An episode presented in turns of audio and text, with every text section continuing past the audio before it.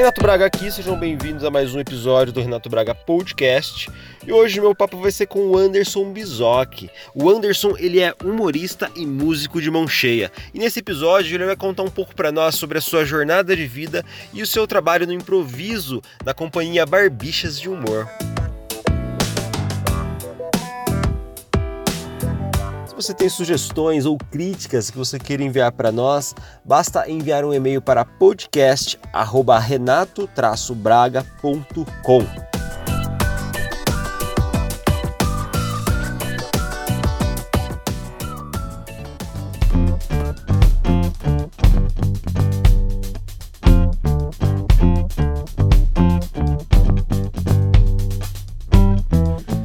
pessoal, eu tô aqui hoje com Anderson Bizoc. Tudo bem, Anderson?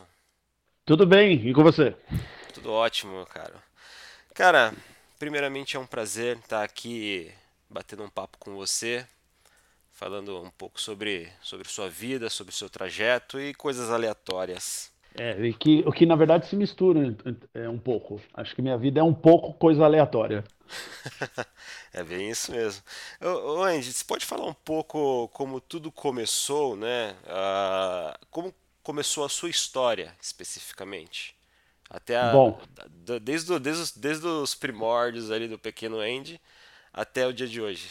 Bom, sou nascido, crescido e poluído em São Paulo.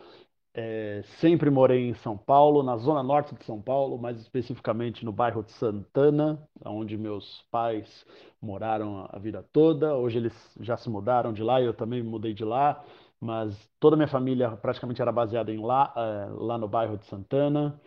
Uh, parte da família dos meus pais morava na zona sul, então era, era normal a gente cruzar toda a Tiradentes 23 de maio ali para ir para a região de Moema.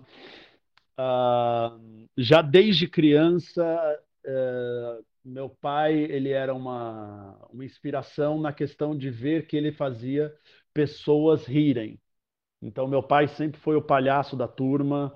É, eu lembro muito cedo a memória de que ele estava numa, a gente estava numa festa e meu pai quase que fazendo um show de stand-up assim, ele fazendo as pessoas rirem e eu, criança, vendo aquilo, já achava o máximo, e lógico que essa influência veio muito forte desde criança. Ver meu pai fazendo piada, eu crescendo, eu sempre gostei de piada. Eu era o rapaz que nas férias escolares, quando eu ia para casa de alguém, já com 7, 8 anos de idade, eu e meu irmão, meu irmão é mais velho, eu sou mais novo.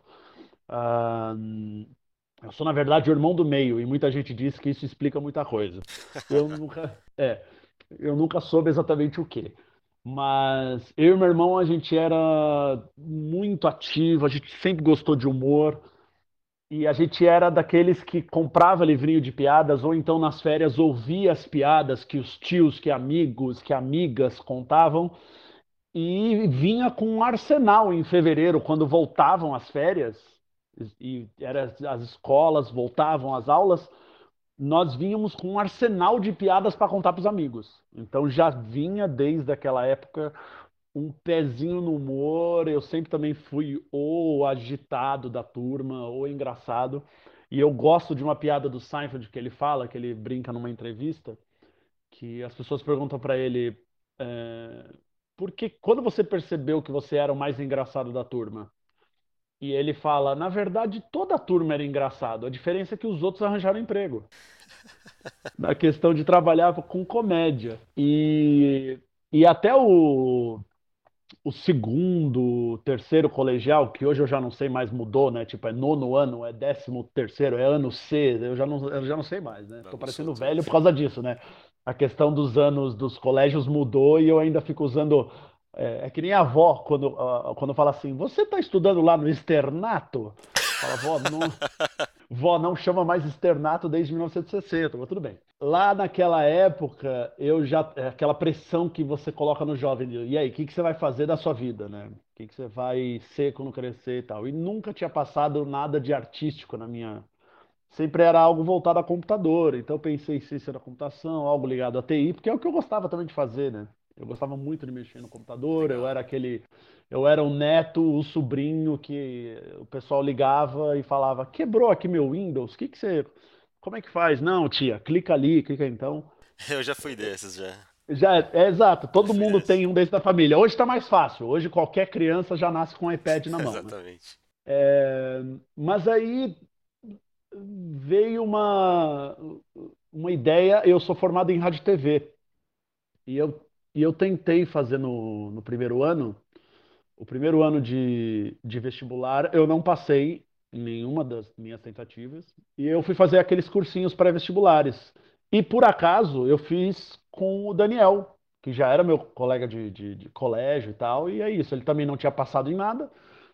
E a gente falou, ah, vou cursinho. Então teve uma leva de pessoas que passaram na faculdade e teve uma leva de pessoas que do colégio tiveram que fazer aí um cursinho para tentar de novo. E o Dani foi uma dessas pessoas, e como a gente morava ali no mesmo bairro, estava na mesma escola, a gente fez o mesmo cursinho. E no cursinho, eh, isso é uma coisa muito comum, né? Porque você tem que prender a atenção de diversos alunos que são de diversas eh, formas de, de estudar, diversas, eh, eles vêm de diversas vivências. Não é incomum você encontrar um professor de cursinho que tem aquela coisa de ser agitado, ser engraçado, é fazer um mini show, né? Porque são salas enormes, né? Para possibilitar maior número de pessoas para estudar uh, os assuntos que vão cair no vestibular. Sim. E tinha uma professora que eu gosto de contar essa história porque foi muito por acaso mesmo. Tinha uma professora que dava aula de português, né? De, e também de redação, redação que era importante para o vestibular.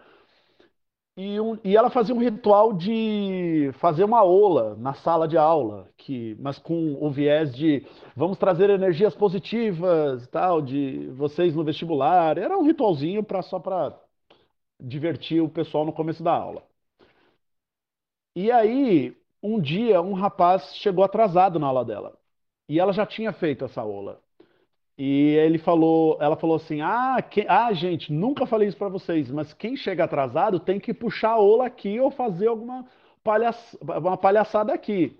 Aí o moleque ficou com vergonha, pegou o microfone, teve que puxar a ola, tal, e ela avisou: "Ó, quem chegar atrasado na minha aula vai ter que fazer algo aqui no, na, na frente". Todo mundo morreu de vergonha. E o Daniel, na hora, virou para mim e falou assim: Vamos chegar atrasado na próxima? Aí eu falei: Bora. Aí, ele, no dia que teve a aula dela de novo na semana seguinte, ele chegou mais cedo na minha casa. A gente bolou um esquete. A gente fez um número de humor baseado em imitações dos professores, de uma historinha e tal. Fizemos um mini númerozinho. Fizemos isso, chegamos atrasado de propósito. A gente ouviu na sala ela fazendo a aula, tal, o ritual. Deu cinco minutinhos, a gente entrou de novo. E estava muito recente na memória das pessoas. E ela, o pessoal, ah lá, chegou atrasado, chegou atrasado, vai ter que fazer isso. E aí a gente, não, para, que isso, imagina, imagina. Eu já peguei o microfone e a gente começou a fazer um número. E a gente estava falando de uma plateia ali de 60, 70 pessoas. Então eu considero ali que foi um dos primeiros shows quase com um público grande, assim. Que A gente fez coisa no colégio, a gente fez coisa no colégio, a gente fazia é, covers do Monty Python, a gente gostava de fazer umas apresentações nos eventos do colégio, tipo sarau, é, festival de música. Só que esse foi o primeiro que a gente sentou e roteirizou algo inédito. E aí a professora, o pessoal adorou, aplaudiu, tá? Foi aquela, meu, que catarse. E o- a professora falou: vocês vão fazer isso toda semana. Se virem. Olha aí. E aí a professora, e é uma injustiça, porque eu não lembro o nome dessa professora, mas é- foi o primeiro palco. E aí toda semana a gente se reunia para bolar alguma alguma um um número de comédia para apresentar lá no cursinho. Isso foi 2002. Que legal. Você tinha o quê? Uns 18 anos? Tinha 17, deze- é, 18? 19. 19. 18, é, 18 para 19. E, e aí, no ano seguinte, eu passei na, na, na faculdade, né? Comecei a trabalhar em rádio TV, comecei a, é, a trabalhar na parte de bastidores, de, né, dessa coisa da, da TV, de rádio. Mas eu, como a gente tinha tomado gosto por essa apresentação, a gente começou a se reunir no final de semana como um hobby. A gente começou a falar, bom, vamos se reunir para fazer é, alguma coisa.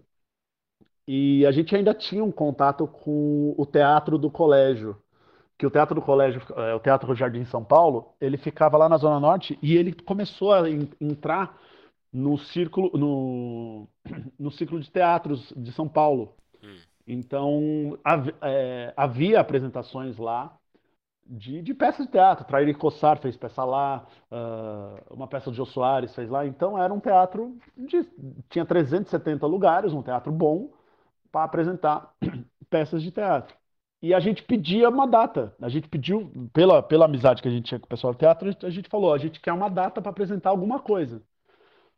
E todo ano eles davam uma data, mas com uma condição, de que tinha que ser ingresso beneficente. Um quilo de alimento, né, para ser doado, ou então a bilheteria ia ser doada para alguma instituição, e a gente topava. A gente falou: beleza. Só que então, aí a gente, gost... a gente trabalhava com esse prazo. Então a gente tinha uma data no dia, sei lá, 2 de setembro então, já em julho, a gente se reunia e falava: e aí, o que, que a gente vai fazer? então, a gente Legal. tinha a primeira data e a gente não tinha o que fazer. E aí, corta para. Então, a gente começou 2003, 2004. Aí, a gente também conseguiu uma pauta no Teatro Gazeta, porque eu, eu estudava na faculdade Casper Libero. Né? E, e, ali era, era do conjunto da, da, da, TV Gazeta, da Fundação Casper Libero. E a gente foi conseguindo uma pauta, mas sempre com isso, esse intuito de, ah, vamos fazer beneficente, vamos fazer preço popular e tudo mais, para ir testando, para a gente também ter uh, horas né, de, de, palco, né, horas de voo, porque a gente sabia mais ou menos, a gente, não, a gente não tinha feito teatro, tinha feito teatro amador no colégio, a gente tinha um grupo de teatro é, em que eu participava, mas os meninos não. Então, minha experiência com teatro foi meio que aprendendo enquanto foi fazendo. Quando a coisa começou a se tornar séria, e aí a gente está falando de 2007, porque em 2007 a gente tinha essa data, e aí que começa a, a história. Digamos, do que, eu, do que atualmente eu, eu, me, eu me alicerço. Em 2007 a gente tinha de novo essa data.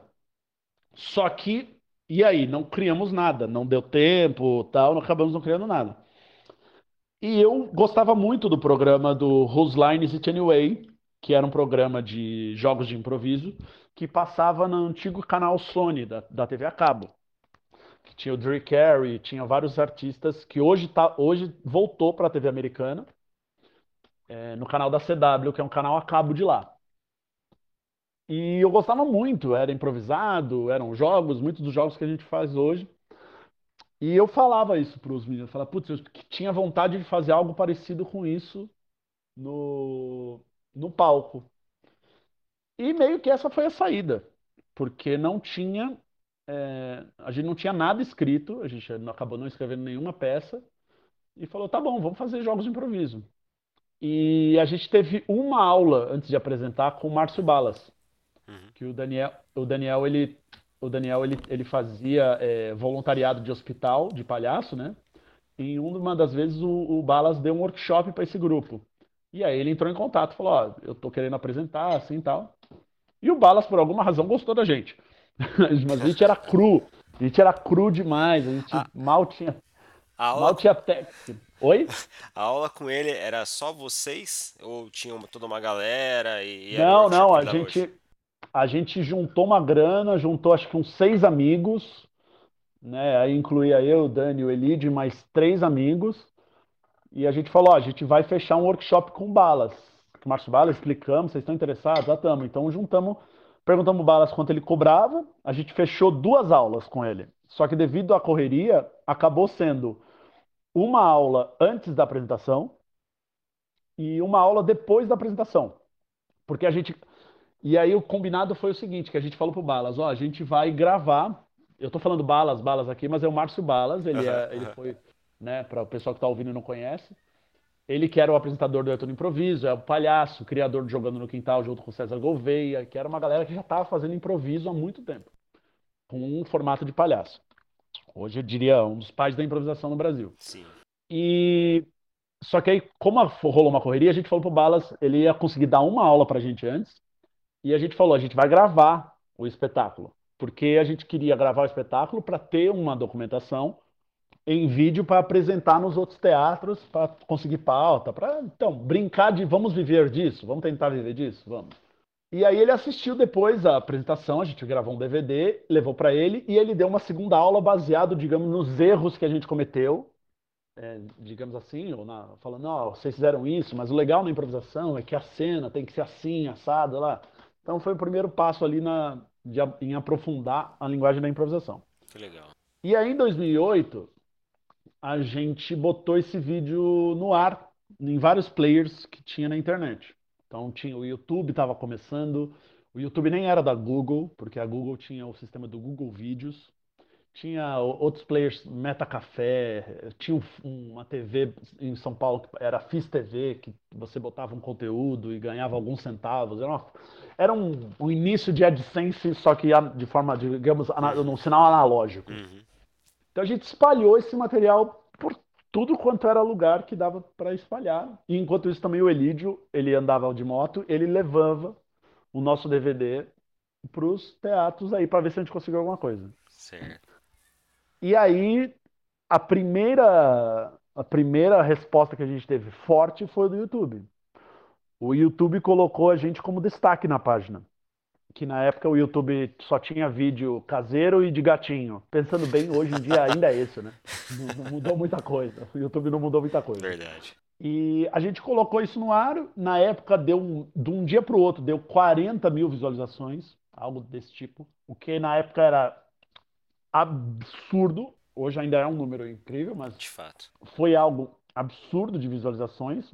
E as pessoas perguntando que canal que passa isso. É, onde eles estão em cartaz e tal. E a gente levou esse feedback pro, pro teatro do colégio lá que a gente apresentou. E aí a conversa foi outra, do tipo, nossa, tá rolando uma coisa muito forte aqui. E aí o teatro falou, vocês querem seis datas? E eles deram pra gente seis datas ao longo do ano. E aí a gente botou, é, a gente pegou todas as, as, as últimas quintas-feiras do mês. E aí já tinha, uma, já tinha estabelecido uma marca ali, de tipo, olha, toda última quinta-feira a gente vai se apresentar, tá, para você ter uma forma de até anunciar, né? Então começou-se a criar um formatinho é, de um evento das pessoas irem assistir.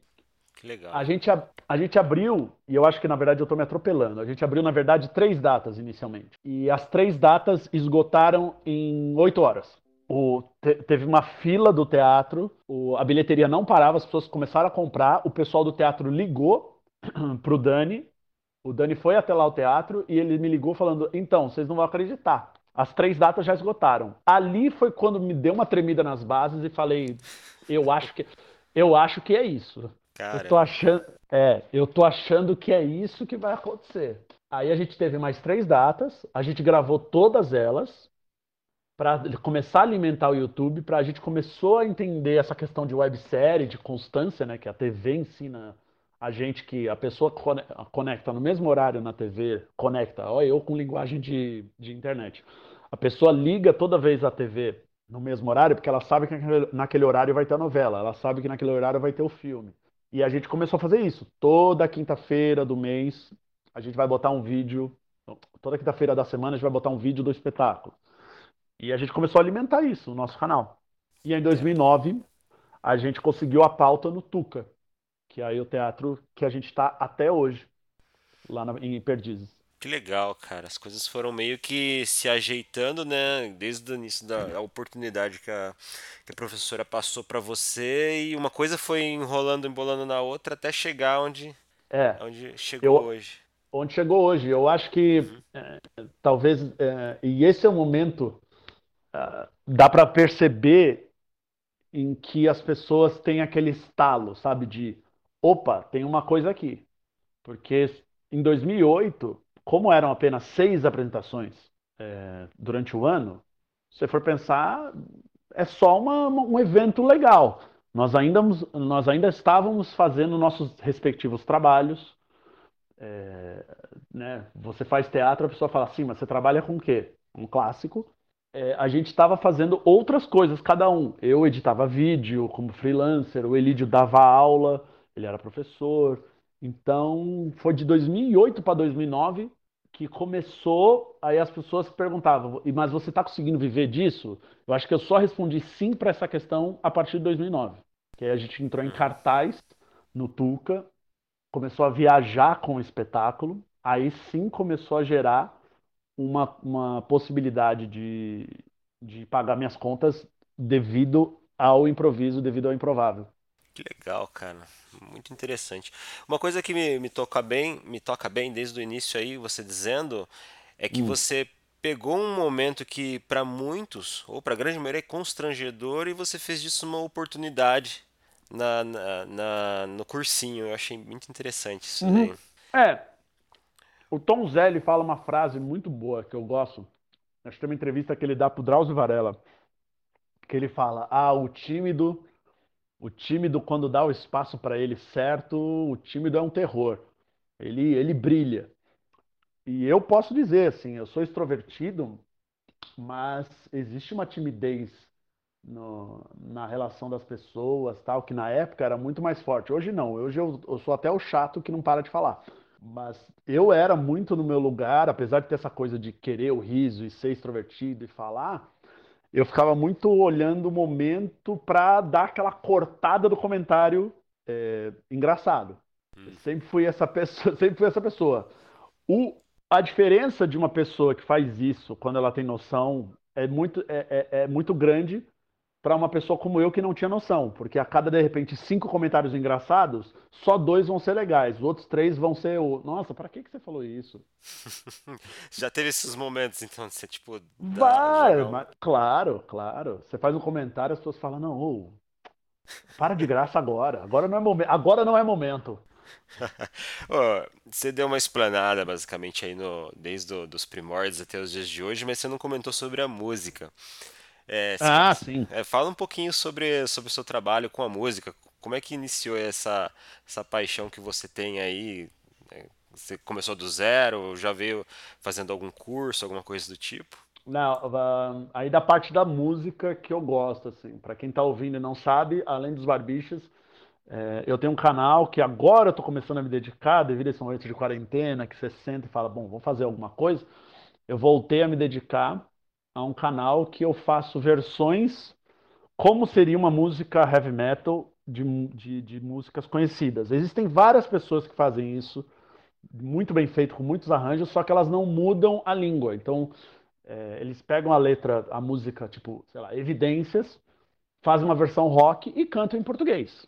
Eu gosto de fazer a tradução. Eu trabalhei muito tempo com meu pai. Meu pai, ele é americano e ele dá aula de inglês. É, aliás, se alguém precisar, entre em contato Legal. comigo.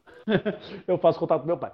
Mas meu pai também trabalhou muito tempo com tradução. E eu ajudava ele. Eu e meu irmão, a gente ajudava ele, então eu tenho contato com inglês desde muito cedo. E aí eu tinha esse, esse desafio de, cara, como fazer uma música, pegar uma música. A primeira foi Super Fantástico, do Balão Mágico, que eu fiz.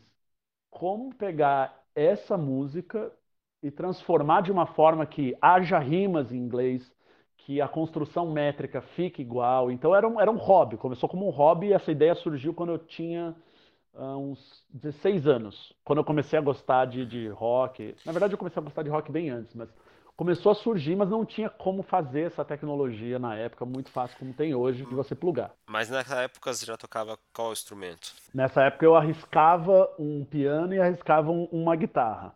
Na verdade, o meu, meu gosto por música volta lá atrás, quando eu sempre ouvi Beatles devido ao meu pai. Meu pai gostava muito de ouvir Beatles. Meu pai sempre foi a parte é, é, pop rock americana, é, ou, ou an- anglo-saxônica, né?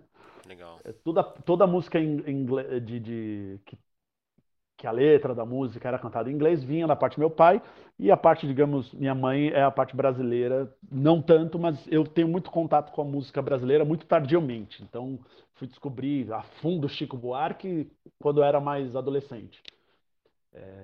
Mas eu ouvia muito Beatles, ouvia muito Queen, ouvia muito Iron Maiden sem saber que era Iron Maiden,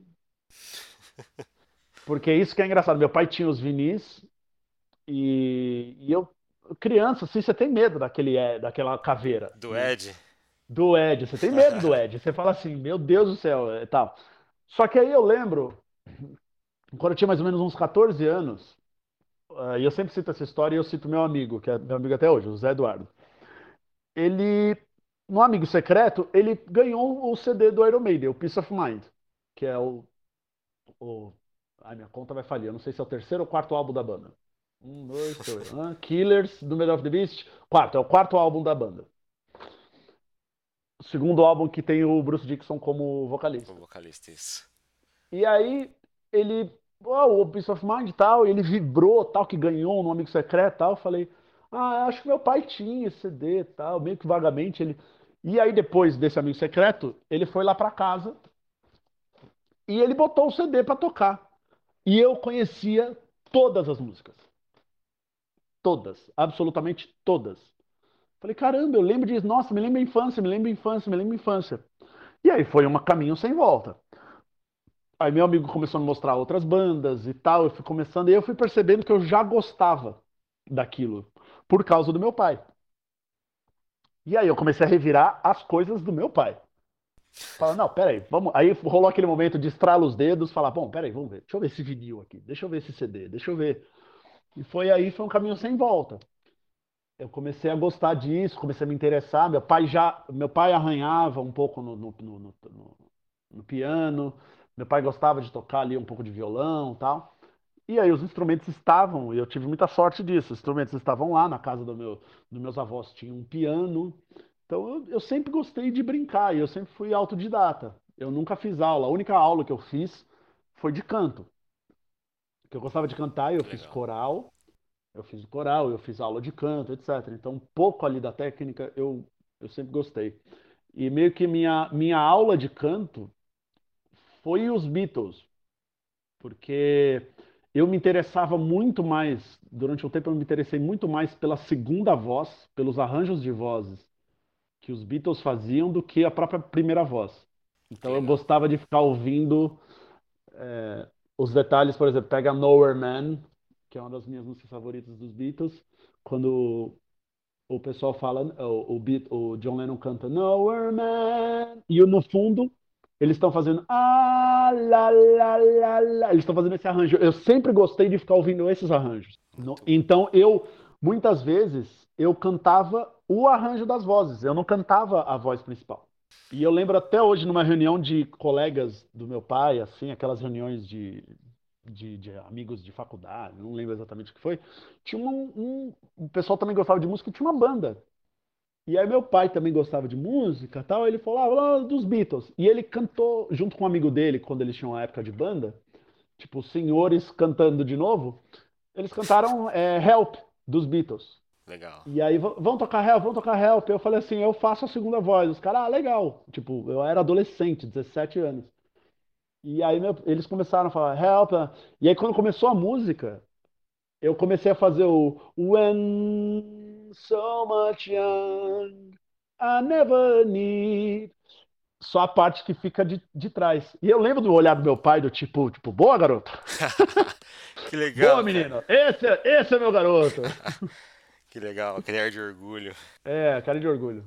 Muito E legal. aí cara. não parou. Eu comecei a brincar de música. Amo um karaokê, mas assim, amo. Eu, o que as pessoas odeiam em karaokê é o que eu mais gosto, de ver as pessoas tentando e se desinibindo. Sabe, aquele cara canta mal, mas ele tá lá e ele escolhe uma música difícil pra cantar e ele não consegue chegar e ele canta e a galera não liga, tipo, não liga porque tá, é isso aí, e vibra e aplaude, e você critica, você aplaude, você faz um comentário sarcástico. Eu acho que karaokê é um suco de humanidade maravilhoso. Muito bom, cara. Que legal. Eu também curto heavy metal. Já tentei também várias bandas em 2004, 2005, mas Você fazia o não quê? dando certo. Eu toquei baixo e também já toquei guitarra, Aí, ó. Ah, mas você até que começou pelo baixo, né? é, é, na Geralmente quando a pessoa cita e fala que, ah, o que você tocou? Ah, eu toquei guitarra, eu toquei um pouco de baixo. Esse caminho geralmente é o mais natural. não, é, o meu foi o inverso mesmo. Uhum. Mas não, não, não caminhei muito não. Aí hoje só curto metal mesmo, a parte do heavy metal Uhum. melódico. Que legal. É, é o meu estilo favorito também na parte do metal. Por falar É, nisso, que- quem são hum. suas influências hoje no metal? O que que você anda ouvindo? O que que eu ando ouvindo no metal? Ah, Eu eu, que por causa da. Não, por causa da live, mas pode falar. Não, não, é que eu sei que muitas pessoas que curtem metal curtem os clássicos, né? Então, você. Aham. é, o pessoal ouve muito a mesma coisa, coisas do, do, do início do ano 2000, do final dos anos 90. É, É. eu, particularmente, é difícil ouvir algo muito recente, a não ser que seja uma banda que eu já ouço com frequência. Não, o, eu acho que essa parte do metal melódico ele tá um pouco saturado, sim. Hoje é uma. A gente fica brincando de voltar às origens e falar, pô, vamos fazer uma coisa, mas meio Halloween. O próprio Halloween tá voltando, a, querendo voltar a ser Halloween, né? Uhum. Então ele fala é, a junção do, deles de novo, volta no Michael Kiske, que era o antigo vocalista. Então eles querem voltar a ter uma coisa nostálgica. Eu acho que é natural esse ciclo humano de você falar, poxa, na, naquele tempo as azeitonas eram mais verdes, Isso é né? verdade. Você fica só com uma saudade e tal. Mas eu, eu vou dizer que realmente, assim, eu tava muito. Eu tava num momento descobrindo. é, eu voltei agora a ouvir mais metal porque por causa do da minha, desse, desse meu contato de novo com o canal. Então é meio que, putz, eu preciso voltar a estudar para ver as referências do que eu vou fazer piada, né? Então eu voltei a ouvir, mas eu diria que eu parei no System of a Down. Não é metal melódico, mas a última coisa que me fez um caraca, o que que é isso? É, eu falei, tipo, é, pensar numa música e falar, cara, que que é isso? O que que eu tô ouvindo? É, foi System of a Down, foi a última coisa que me fez, tipo, balançar. Antes disso tinha sido Blind Guardian, né? Mas aí Cara, tava também. ouvindo Blind agora. Blind Guardian foi uma coisa do tipo, cara, isso tem melodia, mas tem peso, a voz dele não é. Não é um clichê de, de, de arrumadinho, tem uma voz rasgada, caramba. Foi a última coisa que me, que me balançou. Uma, uma banda que eu gostei muito, porque influencia, é, a- chama Mira, eu acho que chama Mira, M-Y-R-A-T-H.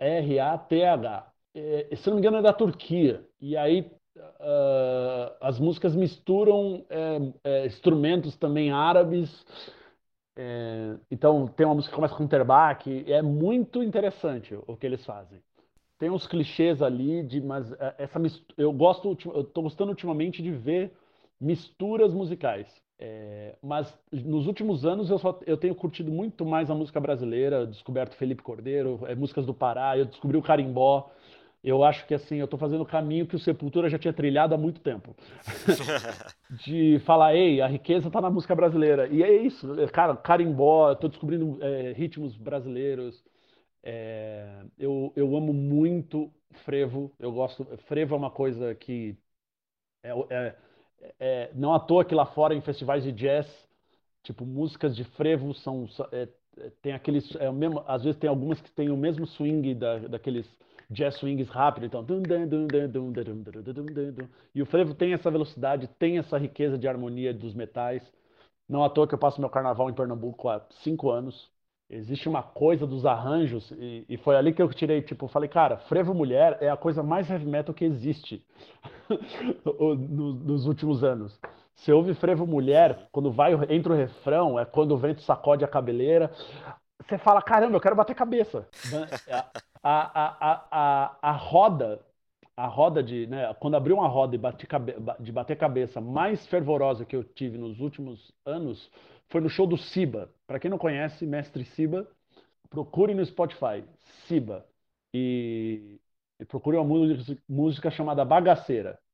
Para mim, a letra, a letra dessa música resume o espírito do carnaval que eu gosto tanto. Muito interessante. É, agora voltando um pouco para a parte do improviso, o que que Uhum. acontece? Trazendo isso para o meio um pouco mais, não diria corporativo, mas até mesmo na parte pessoal. As pessoas, as pessoas é, precisam muitas vezes improvisar alguma coisa, seja no trabalho, na escola ou qualquer outra coisa. A pessoa tem que pensar rápido e agir rápido e quase sempre ser assertivo.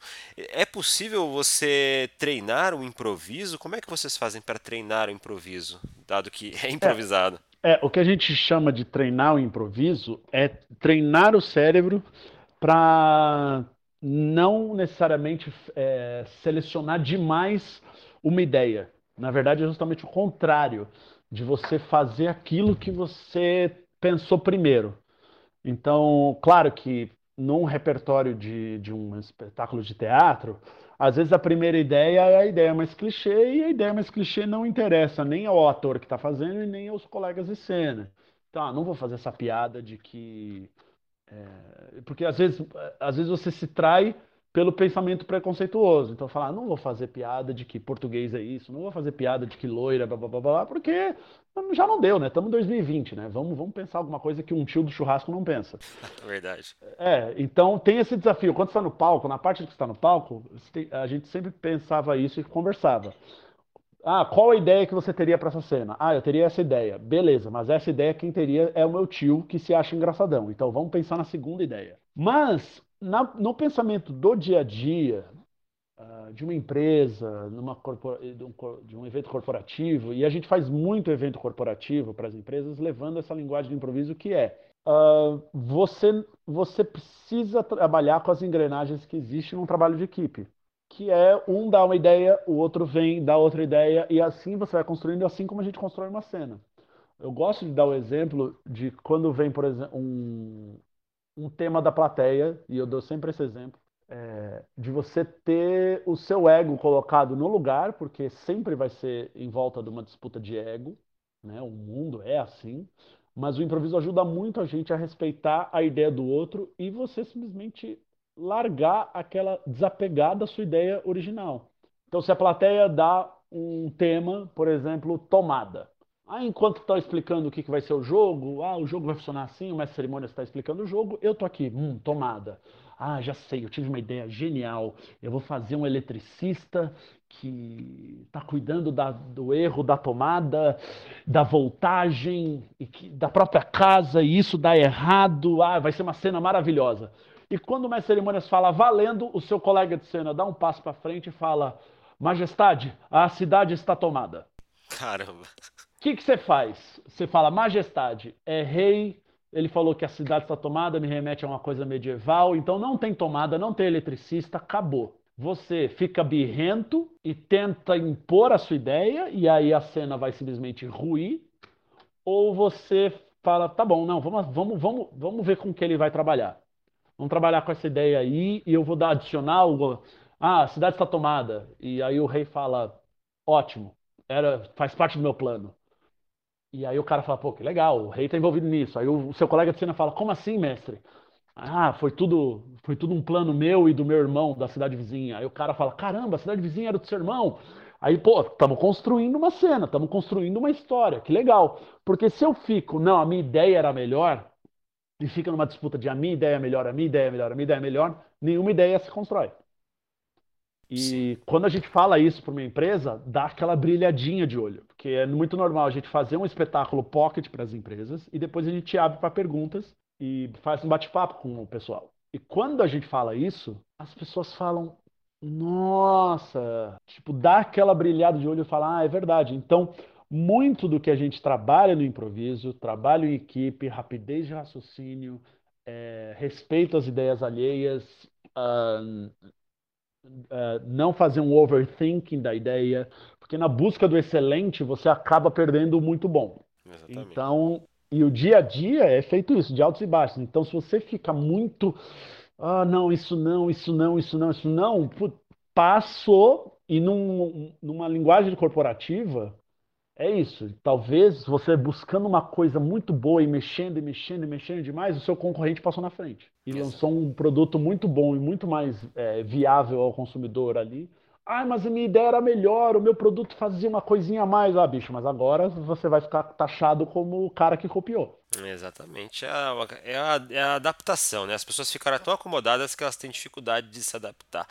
A gente vê isso até hoje com o corona, por exemplo, a adaptação que o mundo teve que ter por conta desse, desse vírus que está acontecendo, né? Uhum, e, e, e, como, é, como é que é lidar com o putz e agora?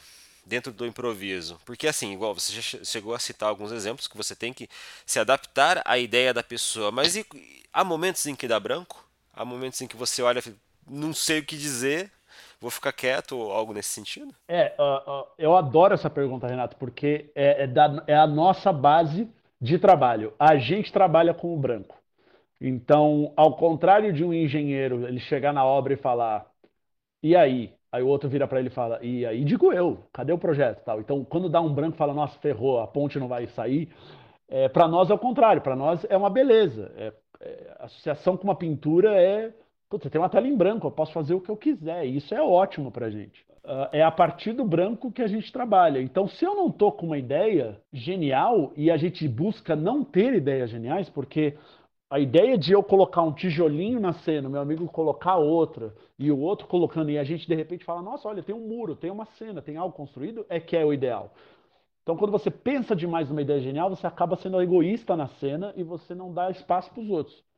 Então, se eu não tenho nada e o tema é porta, eu não tenho nada, eu não tenho ideia, mas eu vou começar abrindo uma porta. Isso vai inspirar o meu colega a falar: ai, que bom, nossa, doutor, pronto, já temos uma cena. É sobre um médico e a gente vai vendo o que vai acontecendo. Então a gente parte do branco. Então, se eu não estou com nenhuma ideia, não tenho nada, e eu não quero ir para frente, eu não vou para frente. Eu não começo uma cena. Aí, a possibilidade de, de meu colega de cena começar é grande. Ele, porque ele vai perceber o meu silêncio. E talvez o meu silêncio vai fazer ele falar: bom, eu acho que eu posso ir para frente. Mas se os dois não começarem, isso já é um começo. Bom, se há um silêncio, talvez a gente vai se olhar. Ao se olhar, a gente vai reagir, a plateia vai rir porque vai falar, ah, eles estão sem ideia. Mas talvez, e talvez alguém reaja a esse momento de, da plateia rindo. Então a gente vai ficar se olhando e talvez vai começar a falar assim: o que, que você está me olhando? Pronto, já tem um começo de série. Ah, que legal. E vocês começam sem saber o fim, né? Começa ali e vai rolando até chegar num, nos finalmente. Eu ia tentar formatar aqui algumas dicas de, de, de técnicas de improviso, mas acho que você já deu bastante insumo aqui para nós de, de, como improvisar. Sim. E, Sim. e para você, talvez seja uma pergunta tão tanto capciosa, mas quem são tá. o, os melhores e os piores improvisadores? Você pode usar personas, tá? Menos o Menos o citar o, o Balas, tá? Vamos tirar ele da jogada, porque ele.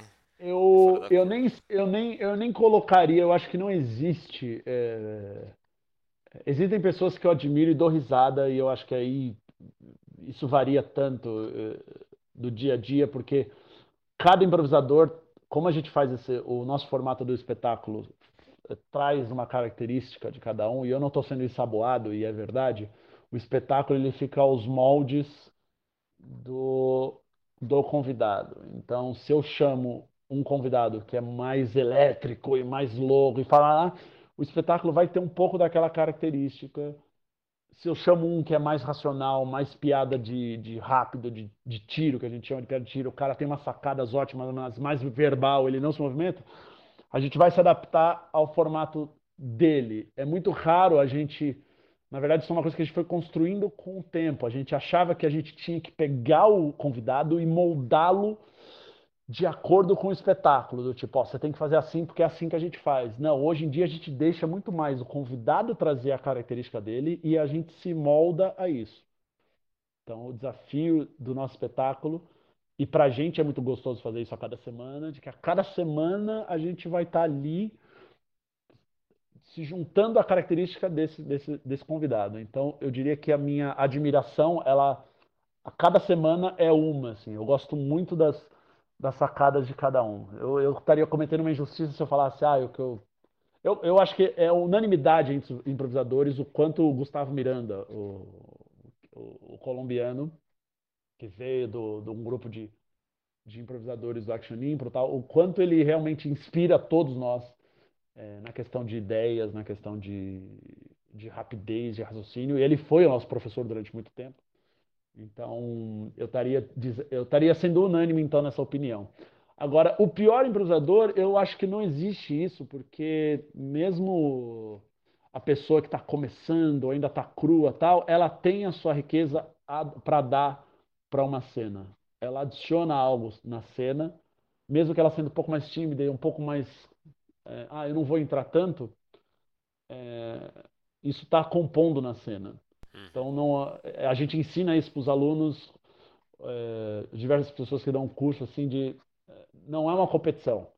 Num espetáculo de improviso, se você sai do espetáculo falando, e esse é o objetivo de um grupo, se você sai do espetáculo falando, nossa, estava todo mundo muito bom, mas aquele cara é o melhor, significa que o espetáculo foi ruim. Não de risada, mas para uma união do grupo. Se uma pessoa está se destacando, a chance de, de ela ter é, atropelado as ideias alheias é muito grande. Entendi. É. E eu, falo, eu, falo, uhum. eu falo isso com, com conhecimento de causa, porque muitas vezes essa pessoa era eu, de, pela afobação que eu tinha, de ah, atividade e tal. Demorou muito para eu me acalmar, me assentar para saber, tipo, não, deixa que a ideia do outro prevaleça. Entendi. É, minha pergunta mais partiu da, de umas entrevistas que eu tinha visto lá de pessoas que é, não, não gostam de improvisar, né? Tem, existem muitos humoristas, né, que, que tá no teatro e tudo mais, só que é uma pessoa que é um pouco mais reservada, talvez ela não se sinta tão confortável em improvisar e, desse, e ah, prefere que as coisas fiquem um pouquinho mais é, já pré-estabelecidas, né? Ah, é, mas, é, mas é isso, é o, é o seu território de, de domínio. É, é, eu vou fazer uma associação com música, mas é isso. Ah, eu toco guitarra, eu brinco, canto. Mas não me coloca para botar uma, tocar uma guitarra num show de forró. Eu não vou saber o que fazer. É um outro estilo, eu não domino. Me bota numa. E aí, vamos fazer uma cancha, vamos tocar, vamos tocar Iron Man, vamos tocar Metallica. Pô, beleza, me vira aqui, a gente tá na minha casa. Agora é isso, me bota num outro estilo, eu vou olhar pro lado, vou fingir que não é comigo, vou diminuir o som da guitarra e vou dublar a guitarra. Eu, eu digo isso porque eu sou, um, eu sou um, um, guitarrista mediano ali, eu brinco. Claro, um músico profissional, você mete ali, ele vai, ele vai segurar a onda. Mas é normal isso, que um ator, pô, o cara tá lá, ele, ele faz um Shakespeare perfeito. O cara é um baita no ator. E a gente teve contato isso, atores que falam, cara, o que vocês fazem eu não conseguiria fazer. E a gente fala, imagina, vamos fazer com a gente tal. e tal. Mas eu defendo isso, de que todo ator deveria ter é, esse contato com a improvisação. Nos Estados Unidos é muito comum isso, que o improv ele seja uma, uma das, das etapas de estudo. Porque ele, ele, ele, muitos dos jogos que surgiram no improviso foram para melhorar técnicas de ator. O Só Perguntas, por exemplo, que a gente faz, ele é um jogo para mostrar o quão perigoso é uma cena só ficar sendo é, só ficar fazendo perguntas. A cena não vai para nenhum lugar. Entendi. É, o próprio o, o, criador desse jogo, que é o Keith Johnston, ele também tinha uma ferramenta de fazer o ator falar mais alto. Então você dá um passo para trás para o outro ator falar mais alto. Então são o, o improviso também pode servir como técnicas para que o ator improvise, é, para que o ator é, faça uma cena melhor dentro de até de um, de um texto. Legal. É, dentro de tudo, que assim, você tá, você tá na estrada há quanto tempo, de fato, desde quando vocês largaram a, o seu trabalho de, como editor e atua direto como... Uh, 2000, acho que dá para considerar 2009. 2009, já fazem aí 2000... 10, 11 anos aí. 11 anos, esse 11 ano... É. E nesses 11 anos já deve ter dado ruim, né, em, algum, em alguns momentos aí, né? Passa por apertos. Olha, os apertos que mais dão são, eu acho que de infraestrutura. Como a gente trabalha na parte cultural, na parte de teatro, nem todos os teatros conseguem atender aquilo que você pede. A gente faz, a gente tem todo o kit de luz, né? Tem, e a gente viaja o Brasil inteiro. E eu acho que eu fiquei mais tranquilo só quando eu vi uma entrevista do Chitãozinho Chororó, que acho que a Marília Gabriela falou para eles assim: tem alguma coisa que ainda chateia vocês? Eles falaram: ah, sim, o quê? Ah, quando o contratante promete um negócio, aí você chega lá, o rider de som e luz não é o mesmo que o contratante falou que ia ser. Aí eu pensei, eu fiquei tranquilo, eu falei, gente, se o Chitãozinho e Chororó passam por isso, eu tô de boa. Eu sou apenas uma companhia teatral, então tá tudo bem, a gente se vira. Mas é, é o mecanismo da bala, né? Porque todo mundo zoa é, quem criou esse mecanismo, se não me engano, foi o, o, o pessoal do Van Halen, que eles, no meio do contrato, aquela história de toalhas vermelhas e não sei quantas é, rosas no camarim e tal, é, eu li, na verdade, numa biografia, não sei se foi uma biografia, eu confesso que eu não lembro onde eu li, de que era um gatilho, de a primeira coisa que eles checavam, o produtor checava ao chegar na instalação, é se os MMs que eles tinham pedido um, um, um bowl de M&M's marrons, só. Então, você fala, nossa, mas que exigência filha da puta. Não, mas era um, era um sistema de gatilho só, de se o cara chegasse e olhasse, tem o MMs marrom? Bom, leram o contrato direitinho, fizeram o que eu pedi.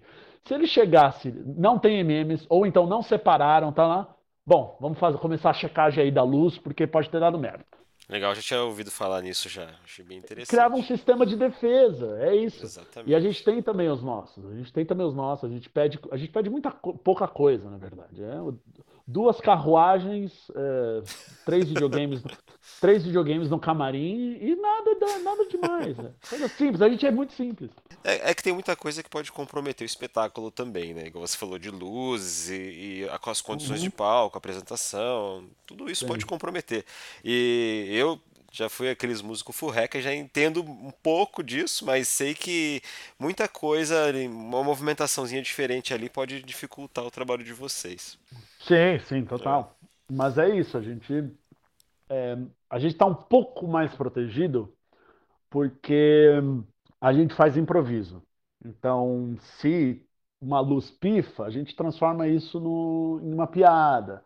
A gente, se a gente já teve muito. Se tem uma coisa que morcego gosta é morar em teatro. e aí? Ah, ué, aí bota o Batman na cena. Você fala que o Batman tá lá, você brinca com isso. Só que assim, a gente é improviso, a gente pode brincar com isso, mas bota uma peça com texto fechado, uma luz apaga, uma luz que era essencial tal. Putz, você tem que se virar ali e eu não sei como é que vai, como é que é.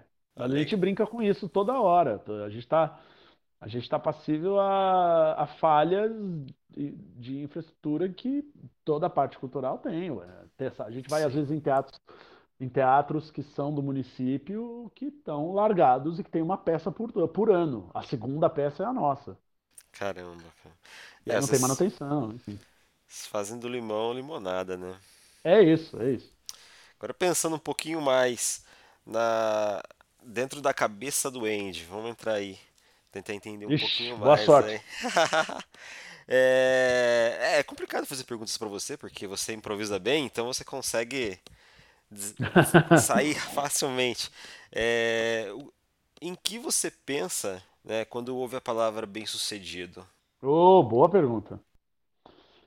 O que eu penso quando bem-sucedido Cara, eu acho que é bem o contrário do que muita gente pensa.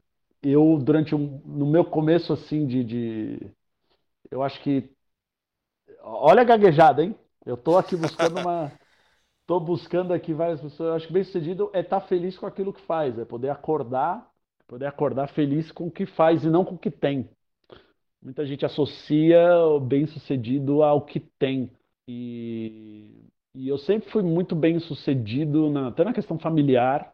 Meu pai, durante muito cedo, ele ensinou de tipo a, aquela frase: "Você não é todo mundo". É, é, muito cedo veio também de tipo: "Você não é todo mundo, você não vai ter porque a gente não tem dinheiro". É isso que vai acontecer. Meu pai sempre foi muito sem rodeios de, ó, não vai rolar esse mês porque não tem grana. Você não vai fazer o passeio, você não vai fazer isso, porque tá bom, e tá tudo certo num primeiro momento eu tive, sim, nos primeiros anos, ah, começou a cair uma grana do espetáculo tal, eu comprei um carro, eu não sei o que, né? eu comecei a me desfazer de tudo isso. Hoje eu tenho, hoje eu tenho um carro 1.0, full reca, que me leva para lá e para cá. Quando, quando eu uso, porque eu sou ciclista, hoje estamos tá, parados aí, né, nessa questão da, da pandemia e tal, mas eu, o meu, meu meio de transporte de locomoção em São Paulo eu posso considerar que é uma bicicleta, é um meio de... E como eu gosto de estar com as pessoas, eu não uso o carro, porque né, eu vou beber, eu gosto de tomar um vinho, etc. Então eu uso o, o meio de transportes alternativos. Eu respondendo várias coisas numa mesma pergunta. Né? oh, legal. Mas com certeza, ser bem sucedido não é. Eu vou, tá bom, eu vou falar o que não é ser bem sucedido. Ser bem sucedido não é ter um apartamento de 50 metros quadrados com uma varanda gourmet e dividir isso em não sei quantos anos, que é o sonho da classe média brasileira, achando que isso é do caralho.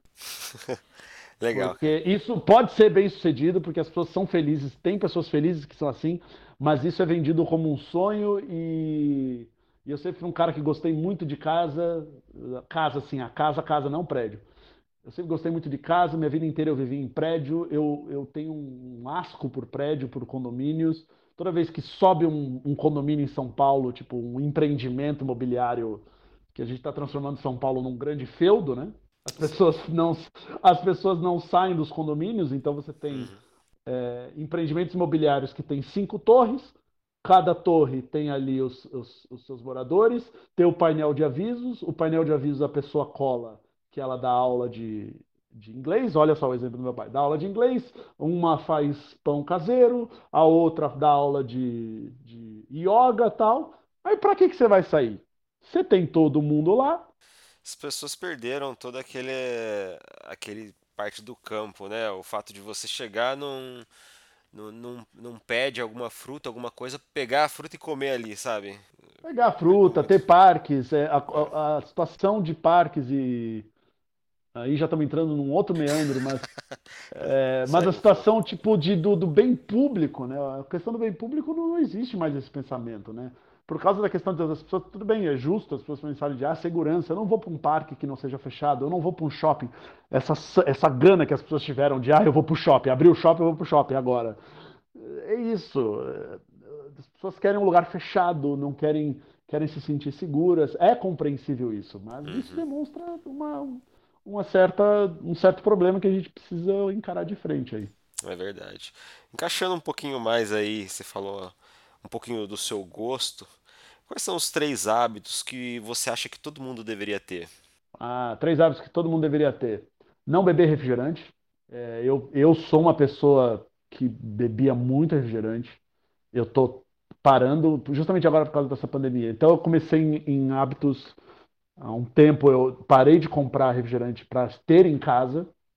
Então refrigerante não entra mais em casa porque simplesmente, né, eu prefiro muito mais um suco da própria fruta. É, não beber refrigerante acho que é um. Ah, deixa eu ver. Pedale, recomendo muito. Se você não sabe andar de bicicleta, aprenda. Talvez não agora, né? Estamos num período ruim aí, mas Uhum, pedale e, e escute os cientistas. boa. Eu, eu brinco que todo, eu brinco que todo, não é nem meu, mas é da internet, mas todo filme de tragédia começa com um cientista sendo ignorado. Isso é verdade, cara. Então, pega todos, todos os filmes de, ah, o furacão, é um congelamento, é o 2012, aquele filme horrível, ah, mas todos começam com um cientista falando, senhor, eu trouxe dados, ah, isso não é nada. Então, já, já estavam tentando nos avisar há tempos. Muito bem observado. Com quem você mais aprendeu na vida? Ah, acho que com minha família. Acho que muitos dos valores que eu, que eu tive assim foram com meus pais. Meu pai, meu pai é um dos principais caras que, que me ensinou a dar risada sobre aquilo que é, é ruim. Que é isso, meu pai, quando tinha aquela coisa de bullying e tal, lá, ele sempre, tipo, aquelas coisas que toda criança tem, né? Criança é, é um, é um ser muito cruel. Então toda criança passa por isso, tal, ah, estão me chamando tal. Ele sempre falava, é, então fala assim pra ele, responde isso. Era sempre uma sacada voltada pro humor, nunca era um. Ele- meu pai nunca falou, bate nele. Meu pai nunca falou isso. Ele sempre tentou me ensinar do tipo, não, faz, fala isso, fala tal coisa. E era sempre uma, uma piadinha, que aí o resultado ia ser todo mundo apontando para outra, pro cara que tentou fazer o bullying e dar risada. No final eu apanhava e aí não dava certo. Ah, você tem alguma citação, alguma coisa que rege a sua vida, assim? Ou às vezes você se pega pensando? Ah, pizza. Acho que tudo, e eu tô falando muito sério, assim, é, pizza é algo que é, é quase que uma rotina da minha vida. É. É, eu, eu sempre gostei muito de pizza. A pizza em casa era no sábado, todo sábado, então. E a parte, boa parte do, do humor surgi, das, dos melhores momentos surgem nesse, nesse momento da pizza em casa. Que era sagrado, a gente pedia uma pizza. A pizza antigamente era muito mais barata do que hoje. As pessoas podem não se lembrar disso, mas pedir uma pizza no passado não era tão, tão caro. Ah, tem até uma cena de uma novela que eu não lembro. Tem uma frase do Johnny, do, do ator, do Johnny Herbert. Uma, uma- acho que a família falava, ah, eu não aguento mais comer pizza. E a família dele no, tava passando por dificuldades. Ele falava, é o que dá para comprar. E eu lembro quando passou no Vale a Pena Ver de novo, eu já tava, falei, gente, nossa, essa frase não encaixa hoje. A pizza tá cara. A É pizza tá verdade. cara. A pizza em São Paulo ficou cara. Uh, mas esse, esse momento de. Eu gosto de fazer pizza. Eu acho que tudo que envolve a comida e tá ali na cozinha e fazer e você vai conversando, que a gente se perdeu um pouco isso, né? A gente busca sempre o congelado, o rápido, bota no micro-ondas, fica pronto tal. Mas eu sempre flertei com essa coisa do cozinhar, do estar na cozinha e conversar, porque eu adorava ver minha avó fazendo as massas, ela, ela, ela, ela aquela cozinheira de mão cheia, sabe? Preparava o próprio nhoque, Legal. preparava o próprio nhoque e tal. Então eu sempre gostei muito disso. Então, você quer me ver feliz, me bota fazendo alguma massa e conversando com amigos em volta e fazendo a hora passar. Tipo, a pizza em si dura 20 minutos para você comer. Mas o ato de fazer, de estar junto ali, de conversar, é, é, é, o, que, é o que eu gosto mesmo. Assim. Tanto é que eu, a, a, primeira vez que me mudei, eu me mudei para uma casa nova, eu fiz questão de comprar uma mesa grande porque o que eu mais gostava era na época de Natal, quando eu reunia a família, e, e eu acho que faz parte, tipo, todo mundo brinca de, é, ah, putz, a família é foda porque tem o tio que, que fala umas besteiras, tem o não sei o que, que é, que é idiota tal. Claro, a gente tem que lidar com esses problemas. Mas, para mim, que mexe com humor, isso é só laboratório de personagem. que legal. Então, eu tenho esse lado meio sádico de, cara, como é que você aguenta ouvir isso de, de parente, ouvindo. Ah, gente, faz parte. É gostoso. É gostoso. Eu anoto depois e isso vira, isso vira inspiração. Oh. Então, eu gosto dessa reunião de amigos e essa mistura, essa, essa salada de, de pessoas, de cada um com uma característica, eu acho muito bom. Que legal. É, não sei se é a resposta da minha próxima pergunta, mas existe algo mas, mas... Em, em, em, que você acredita, mas que as pessoas acham loucura? ah, deixa eu ver. Caramba. Algo em que eu acredito que as pessoas acham que é loucura? É. é... Eu vou falar algo muito polêmico. Eu vou falar algo polêmico dentro dos meus gostos. Uhum mas eu acho que. E, e, aí fica essa frase aí e tal. Mas eu acho exacerbado o mito de que o Ayrton Senna era um herói.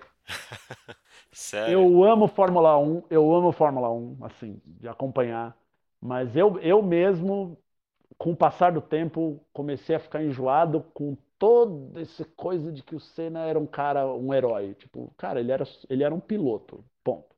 E, mas uhum. tem vários jornalistas de Fórmula 1 que, se eu falo, se, se, se, as pessoas ouvirem o seu podcast e forem meus amigos, eles vão me ligar no dia seguinte, como se eu tivesse matado alguém. Ô, louco. Eles vão ligar e falar assim: que história é essa? Você não se emociona mais com o tema da vitória? É... Não, não. Ah, tá aí, tá aí colocada a polêmica tá colocado aí, é uma opinião aí que, eu, que me veio à cabeça, e é isso, eu não pensei muito a respeito. Talvez quando a gente desligar, eu vou falar, nossa, eu poderia ter falado algo muito mais construtivo e não de um gosto pessoal. É, não, mas era gosto pessoal mesmo, exatamente isso. Mas é, é isso, o improviso ensina. O improviso ensina. Fala, fala sem pensar e vê o que, que dá. É, muito disso vem da mídia, né, cara? A forma como é. a mídia manipula, como a mídia apresenta, né? Como é, eu acho que mais do que isso, é pela, pela carência de, de. pela falta de a gente conhecer a nossa própria história. Tem muita gente muito mais interessante. Pô, legal, era, era um momento de alegria. Pô, vibrava? Claro que vibrava. Eu acho o esporte uma puta ferramenta de, de catarse, é uma puta ferramenta para você desopilar o fígado e, e chorar e se emocionar. Não vou dizer, não, é, é, é, é fato. Mas é, elevar ao ponto de as pessoas são incríveis, tudo bem, são incríveis, conseguiram é, feitos históricos dentro da, da, da, das habilidades dela. Pô, vibrei pra caramba com várias medalhas de ouro no vôlei. Se a gente fosse, não me, não me, não me deixa começar a falar de vôlei, porque para mim o esporte nacional não é o futebol, é o vôlei. Nós somos muito mais vitoriosos no vôlei do que no, no futebol. Isso é verdade. Mas isso, tem uma opinião, isso é uma opinião aí, tipo, que também é e a gente dá. E olha o espaço que a gente dá pro vôlei, né? Vôlei na Itália é tipo, caramba, é, eu olho os, os esportes assim e falo, cara, a gente é melhor em tantos outros esportes do que futebol. Futebol a gente é uma vergonha. Agora né? tem... Pode falar. Não, eu ia falar, mas acontece, aquela, aquele encerramentozinho de assim, falar, ah, é complicado. Quando você finalizou o papo, é, é complicado. Morreu. Uma última pergunta. Uma última pergunta, mas nesse caso, nessa última pergunta, eu peço especificamente que você tire a sua vestimenta de improvisador e, e coloque exatamente aquilo que você pensa como um legado para as pessoas. O que, que, você colocaria em um outdoor para todo mundo ver e, e, ver aquilo ali, ter aquilo do Andy hoje? Não saia de casa. Estão falando de. É, aí é, é, o paradoxo do outdoor, né? Um outdoor que está escrito. Ah, devia ser indoor, né? Botar um indoor em cada casa. indoor. É, bom, se fosse um outdoor, uma frase minha, um legado, é, falar assim: legados não existem. É, é, não, é uma frase muito idiota, mas tem uma frase que envolve a palavra legado, que eu gosto, que é do musical Hamilton, que ele fala: legado nada mais é do que plantar umas sementes em um jardim que você nunca vai ver. E eu acho que as pessoas estão com uma pressa de querer ver esse jardim e não estão pensando a longo prazo em diversas coisas. É, e eu acho que essa pressa, essa ganância de querer ver as coisas prontas para dizer fui eu que fiz, fui eu que está lá, é isso que vai ferrar muita coisa da humanidade de, de, de que hoje a gente vive. Eu sou um, um admirador da ciência e, e vários cientistas. Eu recomendo é, assistam a, a, série Cosmos do Netflix. Muito boa. Ouçam o ET Bilu, né? Busquem, conhec... Busquem conhecimento, mas é, na fra... mas é na série Cosmos que eh, há declarações de cientistas falando: eu só estou aqui porque pude subir nos ombros de ante... é, cientistas anteriores a mim. É, então, na ciência está cheio de histórias e acho que a gente tem que é, valorizar o trabalho científico de que e, e, e, aquela história que as pessoas falam, ah, mas para que está estudando as características desse animal que bosta de gasto para isso, tal? As pessoas não entendem como funciona a questão da ciência base. De você faz um estudo aqui, daqui a 20 anos, base desse estudo vai servir para tal coisa, tal coisa. É, quando Einstein estava falando sobre os estudos dele, que foram base para a criação de laser, foram base para a criação do GPS, coisa que a gente usa hoje. Mas se não tivesse tido os estudos lá atrás, não adiantaria nada. Então, uhum. valorizem a ciência. E o ET Bilu. Cara, eu tive que mutar aqui.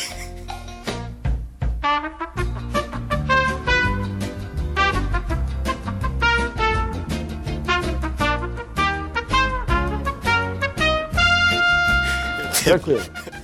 Beleza, meu caro. Hoje eu conversei então com Anderson Bizoc. Anderson, muito obrigado, cara, pelo seu tempo aí. Imagina. Eu que agradeço e, gente, não me ouçam, tá? Não me levem a sério. Valeu, pessoal. Obrigado. Até mais. Valeu. Tchau, tchau.